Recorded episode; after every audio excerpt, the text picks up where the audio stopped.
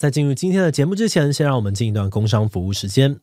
你是不是常常在育儿的路上感到困难，苦口婆心，往往输给了灰心？想用绘本给孩子进步的价值观，但在茫茫的童书海当中，不知道该如何选择呢？芒果果官网能够根据不同的年龄价值观，推荐最适合孩子的套组，而且每本都能够让你想试阅，希望你喜欢认同再购买。官网更有最划算的折扣，最低六折起，结账输入 podcast 七七还在九折。让芒果果陪伴你的育儿之路，一起充满信心，快乐学习。赶快点击资讯栏的链接吧。好的，那今天的工商服务时间就到这边，我们就开始进入节目的正题吧。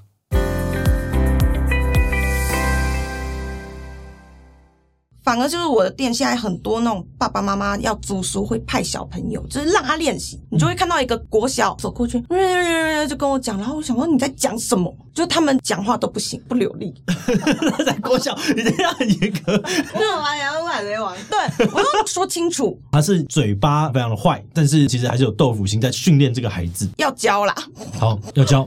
Hello，大家好，我是志奇，新年快乐！今年的年假你想好怎么过了吗？那今天主题呢是对我人生影响非常重大的漫画。今天我们会来介绍二零二三年度销量最好的十部漫画，希望这集能够帮助大家找到自己喜欢的作品，然后在过年的假期好好的享受。而且我们今天请到的来宾非常厉害哦，那就是师大白鹿洞的老板永华。嗨，大家好。那在开始之前呢，我想先跟大家简单的介绍一下师大白鹿洞，因为白鹿洞以前呢是在台北非常非常常见的一个租书店，但是在网络兴起之后，白鹿洞就从以前呢应该是五十几间倒到了现在大。概剩七八间左右。对，那不过在这样子的潮流之后呢，永华还是决定要逆势顶店，自己成为老板，甚至结合了电影会啊、读书会等等的展演活动，让白鹿洞成为了师大附近的一个文化基地，也让租书店有了活下去的可能性。那我自己呢，也是偶尔会偷偷跑去那边租书。那从这里呢，大家应该就可以知道，就他有多么爱漫画。那绝对可以好好期待我们今天的分享。那接下来我们要介绍今天的榜单哦，是这个日本 Oricon 公布的二零二三年日本漫画销量年榜。先来聊聊哈，你觉得哪几部一定会进榜？咒术啊，然后我推嘛。哦，这两个一定会。嗯、因为我推是因为动画的关系，导致可能前面的人会一起大卖。对。然后我认为一定会有 One Piece，因为 One Piece 怎么样都会进，太多了。好，那我们直接来看一看好了。首先第十名是哦，《王者天下》，它卖了大概三百二十万册。哎，永华可以跟我们解释一下《王者天下》这部作品在讲什么样子的内容吗？就清朝的打仗啊，什么什么的。我觉得算是很激昂，然后有点励志的故事吗？应该这样讲吗？你觉得它好看的点在哪边？我其实没看。你没有看过 这部我。有看，但是我还没有看到很完整，因为我对那个画风还有战国时代是没有那么大的兴趣的。但是我有一个好朋友，就是平平碰碰，他超级无敌爱，他每天都在看，然后一直讲说这部太好看，太好看，太好看，叫我一定要看。他竟然第十名，我会再来看一下的。好，那再来我们来看第九名哦，第九名是《东京复仇者》，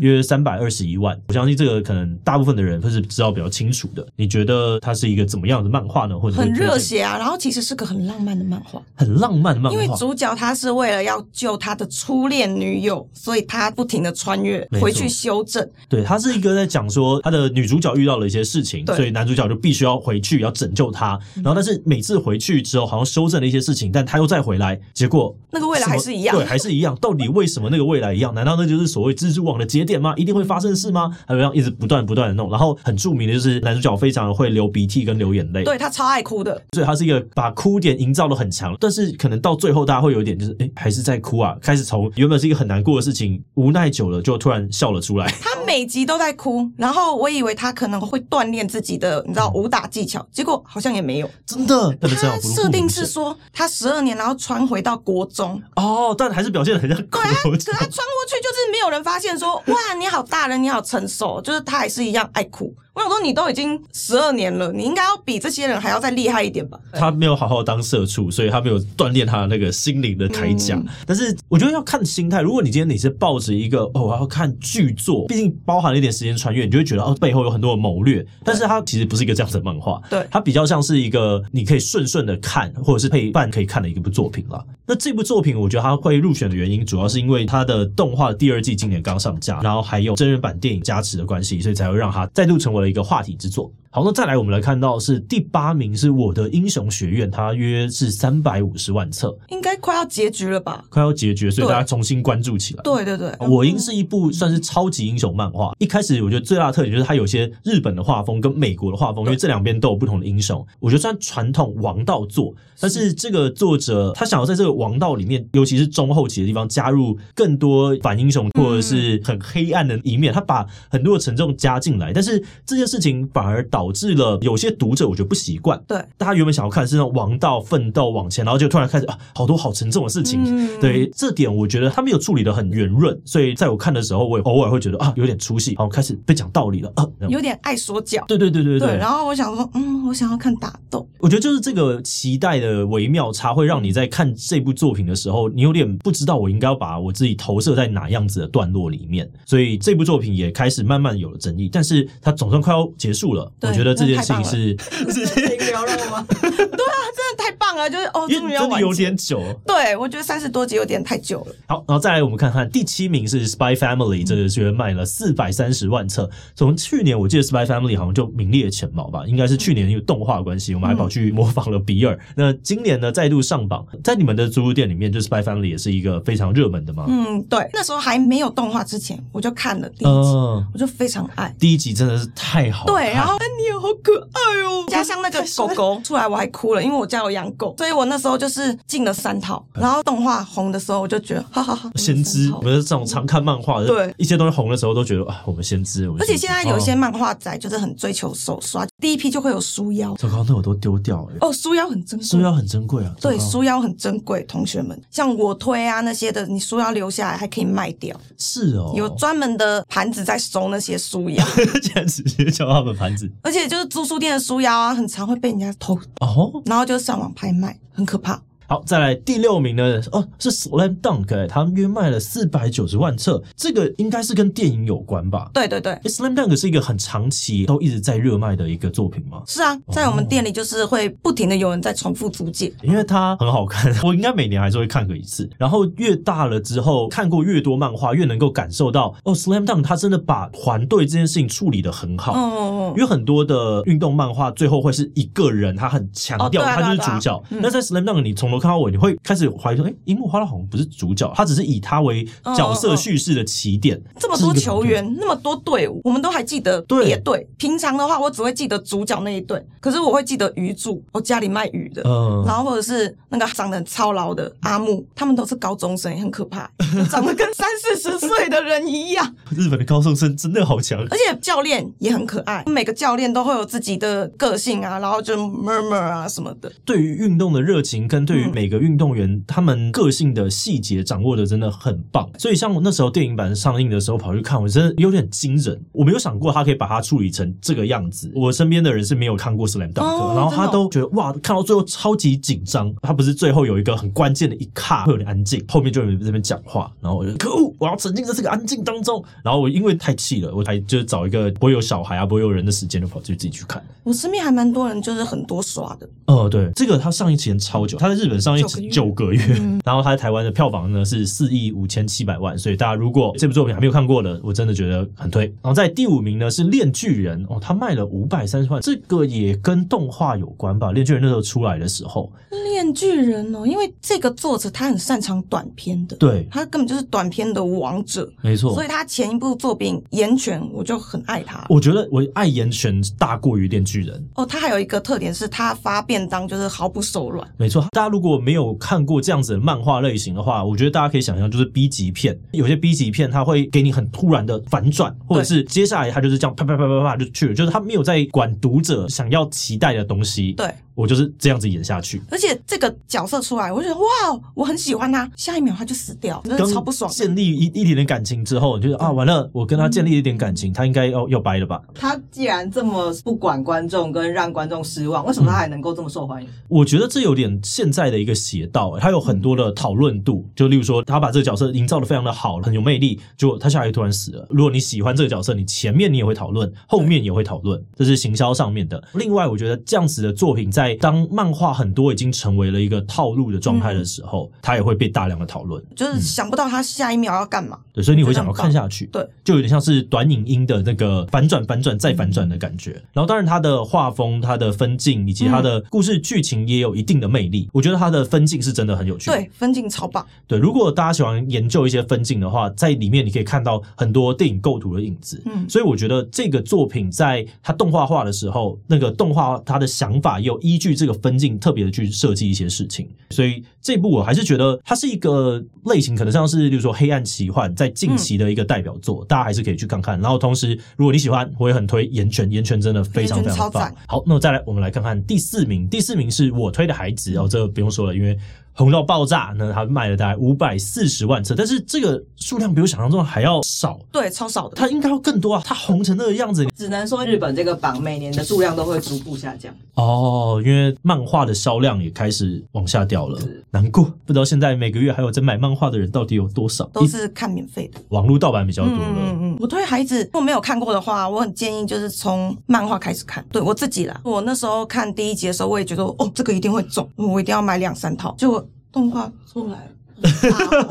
而且那时候红到亲吻出版社，那时候没有想到吧，嗯、所以他就来不及再版。所以虾皮呀、啊、那些很可怕，短短的一到七可以卖到上万哦，我真是要吓死了，真的是一堆盘子上网去抢。嗯、手刷不是有书腰吗？嗯、哇，书腰也很可怕，我很害怕，所以我就是直接贴现内月，就不让客人借走。希望各位不要啦，就是不要加入这个炒作的那个。那后后来就亲吻就是也有再版啦，你们怎么都有办法在像 Spy Family 或者是像我的孩子们，有办法在第一集的时候就会意识到说它可能好看，然后开始看，这是某种 sense 吧。我觉得可以这样讲啊，因为当你看了很多之后，你就会知道在那个熟悉跟差异性的那个临界点拿捏的如何，以及这个作品它有没有让人想要往下看下去的那个动力。例如说，想到很久以前的，可能像《驱魔少年》好了，它的第一章的开场就非常非常的厉害，所以你会觉得哦，这个故事设定有没有多少可以延伸的，然后有没有在那个当下会让你觉得充满着脑洞大开的想象？我觉得这件事情有点关键。就我推都有做到，对我推都有做到，而且他的那个背景就是娱乐圈嘛，他要写他有职人剧的概念，介绍很多很多综艺的啊、日剧啊，还有 YT 的，他都有讲到，我觉得哇，超赞哦。然后我觉得我现在看像《Spy Family》的话，嗯、我会开始看它的结构，就哦，这个结构好。适合短片，因为我认为一个作品要大卖，它其实关键的是它要有很多小的段落能够被传递出去，然后动画化很关键。所以那时候看的时候，哦，这个好适合动画化。有的时候甚至会看到说，哦，它的安排其实已经是动画、动画、动画，然后之后它很适合再做一个剧场版，因为它有一个长片。就是你看到那个时候，你就知道说它已经开始有很多商业化潜力。那商业化的时候，你就会有别人拿着钱来帮你把这个作品推出去。所以我觉得会包含着一些这样子的思维在里面。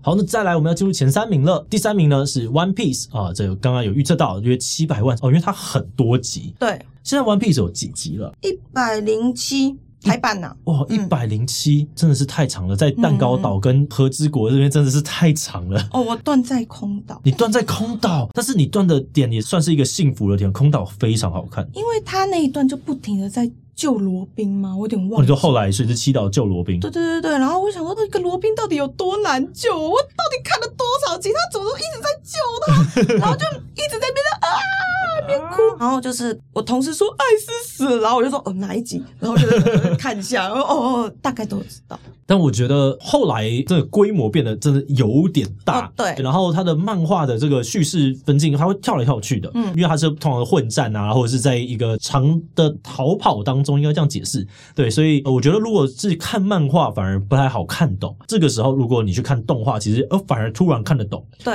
因为动画它把节奏拉慢，然后又加了颜色，因为海贼王的背景跟角色之间的关系其实是分的没有那么清晰的，很乱呐，对，它的画风是属于比较奔放的，没有，就是乱七八糟，会被揍嘛，反正我觉得他画面有点塞太满，我希望他可以留点白。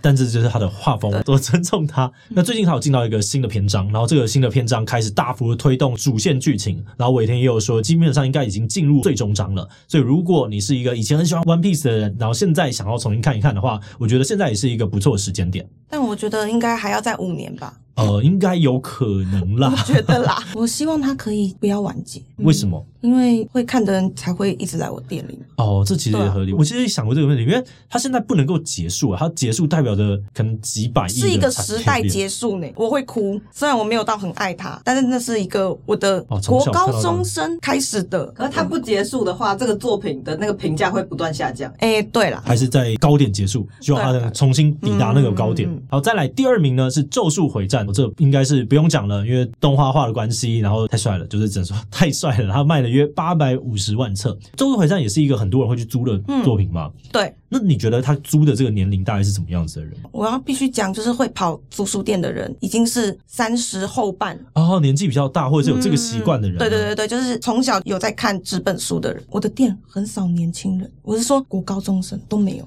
反而就是我的店现在很多那种爸爸妈妈要租书会派小朋友，就是让他练习。你就会看到一个国小走过去，就跟我讲，然后我想说你在讲什么？就他们讲话都不行，不流利。在国小，你这样很严格。那我玩洋海贼王，对我要说清楚。他是嘴巴非常的坏，但是其实还是有豆腐心在训练这个孩子。要教啦，好，要教。对于就是咒术近期的发展，你们两个感想是什么？这是可以爆雷的吗？诶，台湾有出道有连载，但是还没有单行本。这边就是要抢说这是暴雷的，因为这是连载剧情这样子。反正就是有一个角色死掉了嘛，网络一片哀嚎，还有很多人就说我把它丢掉。可是那一话开始的时候，我们店的咒术回战那一格是空的，大家都想要知道说前面发生什么事情。对，口嫌体正直。但是你可能补完了前面你，你你大概跟那个没有什么关系，他就是要他死。对，跟前面的链锯人比的话，这个死是让我更想不到的。我觉得作者有点坏。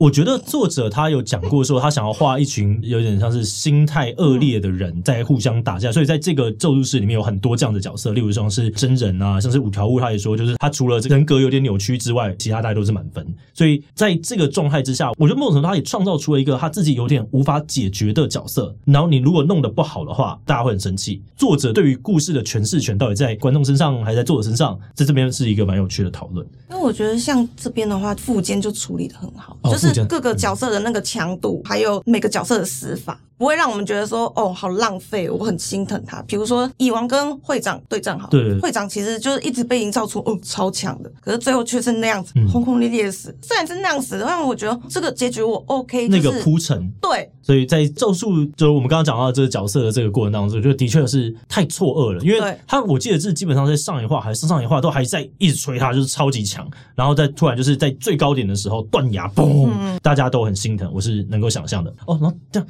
第一名蓝色监狱。蓝色监狱竟然是第一名，为什么？这样这这太让我意外了。而且它是这次榜单里面就是唯一破千万销量的。租书店也非常非常多人去租吗？之前动画的时候是，后来最近就停了。嗯、我那时候还有再多买一套，但最近的台版出到十九集，我就只进一本而已。因为蓝色监狱在我的心中一直都是一个比较没有那么热门的作品，嗯、但是因为我们这边是日本啦，嗯、日本的足球热跟台湾可能是完全不一样的。而且二零二二年吗？嗯，就世界杯嘛。对对对。对啊，然后他们那个球衣还是蓝色，哦，那球衣超级帅，就是蓝色监狱跟逆转监督的作者一起设计的。超夯的那个超帅，因为那时候我在日本，然后我超级想要买，我跑了超级多家都买不到。好，能够理解，如果是在日本的话，因为他们的足球热的关系，嗯、大家喜欢投注在一个运动上面。这部作品我觉得虽然蛮有趣的，台湾人可能没有很清楚，我就特别介绍一下。他就在讲说，二零一八年的日本的国家足球队呢，在世界杯止步十六强，然后日本足球联盟就为了要拿下这个二零二二世界杯，所以他决定发起了一个蓝色监狱计划。那计划的这个主责人呢，就在全日本就集合了这个三百名十八岁以下的优秀前锋，然后在名为蓝色监狱的一个建筑里面进行残酷的闭门训练，目标呢是要淘汰两百九十九人，找出一个最自我中心的最强前锋。因为他们就说，大家都想要把功劳给别人，嗯嗯，但是你要很自我，就我要射门，然后就射进去这样子。我觉得他有点结合了大逃杀的那种对对对，那种概念，就生存游戏跟足球，然后他到最近又我又有点看到网球王子的感觉哦，已经开始出现了一些恐龙吗？陨石？我跟你讲，就是现在每个人踢球，你知道跑的时候都会有黑色的雾在缭绕着他。然后每个人的眼睛就是那种血轮眼。最近我看到第十七集，就是兄弟在对战，打到最后那个弟弟的呃一直伸舌头，就是眼睛就一直转，然后在呃，然后旁边还有人 吐槽说：“你舌头伸出来了。”然后我就想说，裁判没有想要把他给有个牌吗？对，要不要去验一下他有没有吃什么不好的东西？这超夸张的啊！我想到我的第一部运动漫画是《光速蒙面侠二十一》哦哦，我超级喜欢《光速蒙面侠二十一》，但虽然他后面呢不知道在干嘛，但是前面超好看。我从来没有想过我可以因为一个漫画然后爱上一个我完全不知道他在干嘛的。球类嘛，对，一个一个球类，嗯嗯、然后大家都很喜欢，所以我们大家就是跑去买了一个橄榄球，然后就是这边玩，就是国中的时候。如果你想要体验这种运动的热血，我觉得也是可以看一下蓝色监狱这样子。那再来，我们来看另外一个榜单，就是师大白鹿洞去年的借阅榜。嗯嗯嗯、我们想看看，就是台湾跟这个日本有没有差，然后当然可能会受到一些年龄的影响，刚刚有讲过。那我们来看一下这个单集借阅榜的前五名会是怎么样？而且是你们跟我讲，然后我就想说，诶，就是跑了我们那个系统，然后出来，我快笑死了，快笑死吗？对，就是想说，哼，你们绝对。猜不到，就是赌大一点。嗯，我要赌这个，因为是三十几岁的人，我要赌《黄昏使者》。因为《黄昏使者》真的是太好看了，我相信他的第一集出来的时候，大家可能现在不想买，先跑去租。三十几岁，我觉得好像有点合理。我们来看看有没有。我把这个直接给你们看。哎呦，我这样就中，你很厉害呢。因为这个榜单里面呢，有非常非常多的重榜，所以我们会删除一些重榜，然后直接公布这样子。第五名是《咒术回战》，然后第四名是《猎人》，嗯，然后第三名哦是《黄泉使者》，然后第二名是《航海王》，然后第一名呢是《第一神拳》。嗯，为什么会有《第一神拳》？而且《第一神拳》含量很高，就是我原来的那个排名前十名啊，大概有六笔都是《第一神拳》，就只要他有出书，他就是第一名。你刚刚讲到他是年纪比较大一点点，嗯、有可能他现在家里也没有什么空间可以放《第一神拳》，因为真的有点多。就最新出到一百三十八，然后日本出到一百三十九，好多、哦。那他出到现在一百三十几集了，还是精彩吗？非常精彩，就是我朋友他在打拳嘛，所以他就开始看，他现在已经看到四五十集了吧？你的路还很长，嗯、还要再看三倍的量。可是因为比如说我们看海贼王，看到一百多集就已经蛮疲乏了，就会觉得说你应该差不多要结束了吧？为什么第一神拳有办法持续到现在还是好看？他们的角色是有在进步的，是从年轻打到老，嗯、然后还会受伤，然后就休息。很多时候其实是你在体验那个心态，啊嗯、就有点像你在看《浪人剑客》的时候，在种田种很多集，你也会觉得啊，这个有一点点感触啊，好像会对应到你现在人生成长的一些背景这样子。然后再加上它连载三十年，网络上没有盗版。就是你只能找到一百零八集，就是你还可以找到盗版哦，后面就没有了。对，除了就是因为它原本在台湾是在少年快报连载，后来少年快报就没了，然后所以也没有人会去扫描它。还有日本的话，是因为作者本身就非常讨厌电子书。所以他也没有开放让讲谈社有电子书，就是要制作盗版的门槛变得很高。对，因为也没有人那么闲，就是去买那个周刊，然后就是一页页撕，然后去扫，累死了，谁要啊？那是很久以前才会这样子。对，然后再加上他就是一百多集了，然后连载三十年，所以他的读者就是十几岁的时候就在看漫画的人，就是纸本，所以也没有习惯要去看电子书，所以他们都是习惯周刊出他们就买，单行本一出他们就买，就他们的阅读习惯吧。然后再加上漫画一本也没多少钱。哦，我觉得这边还有一个很有趣的点，就是不被盗版很重要。嗯、所以呢，一开始我看到《黄昏使者》的时候，我当然心中也会想说，哎，这个网络上面有没有更新的连载？然后去找一下，哎，都没有，没有。然后我想啊，对，因为荒川弘之前入华是画这个毛泽东，然后之后就整个被砍掉。就、嗯、像是《黄昏使者》这部作品，我觉得非常值得大家至少去买第一集，或者是去租来看一看，因为你可以在第一集里面，你就感受到荒川他这次想要表现的世界观非常完整，他田野调查做的很细节，嗯、他有一个使者，就有点像是异能召唤兽啊，神奇宝贝，神奇宝贝。会都成双成对，对，然后就有些互动啊，在里面把这种真实跟骗局之间的那个界限玩得非常非常的好，所以我很推荐大家去看一下。台湾现在有四集，而且现在漫画不赶快买的话，就直接绝版哦，真的会绝版，对，真的会绝版，因为它可能通常真的就一刷两刷，对。因为现在买漫画就只有那些人嘛，然后再加上中国大陆就是没有这个书，所以就会有很多人会买，然后哦带过去，嗯、哇，所以黄昏使者很值得买，对，值得买，值得买，赶快买！我现在每个月有一个固定的哇哇书店日，嗯嗯嗯，我就是这个时候我就是要跑过去，然后就扫一轮有没有我觉得可能有趣的漫画啊，或者是我就知道这个我我我曾经看过，这个一定要赶快买，然后就开始买，不然之后要拿回来真的是太麻烦了。身为一个买过怪怪守护神的盘子，好，我就要趁这个过年这几波书之前赶快去买，没错，赶快去。那除了刚刚分享的漫画之外，就你还有没有什么哪部觉得啊遗珠之憾，然后很想要推荐给观众？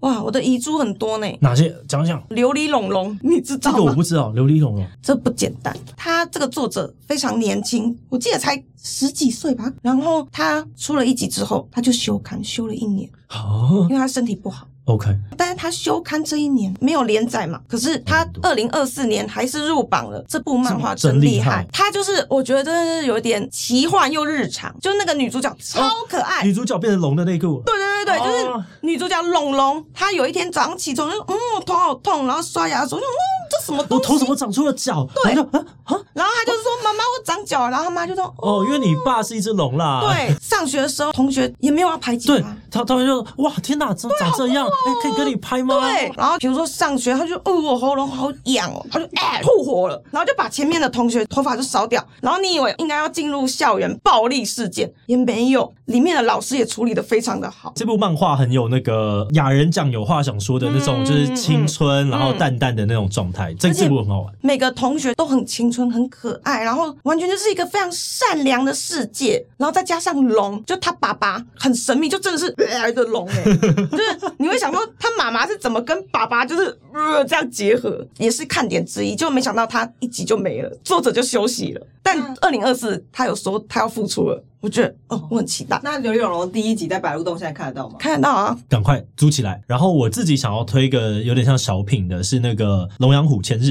这部作品很有趣，它也是诶，也是兽化的两个人。他就在讲说，一个龙呢被一只老虎养着当可以吃的食物这样子，但是他们在这个相处的过程当中，开始产生了一些感情的变化，然后就展开了一些小小的冒险或战斗。我觉得是一个轻松，然后会让你感受到一些啊纯爱。像刚刚看那种作品的时候，有的时候就啊，我好想要回到青春的时候。所以呢，很推荐这个这个作品，大家可以去看一看哦。好，那今天这几个过年特别计划就分享到这边，我们谢谢师大白鹿洞的老板永华。此外呢，也非常的。欢迎大家在下方留言区分享自己推荐的漫画作品，或是今天提到的漫画，你最喜欢哪一部？那最后，如果你喜欢今天的影片，欢迎分享出去，让更多人可以一起来认识好看的漫画。那么今天这一期期就到这边告一段落，我们就明晚再见喽。我要补充说，你们很应景诶，龙年都推荐，对，很适合在年假时候看。我们在龙年看龙的漫画，真的。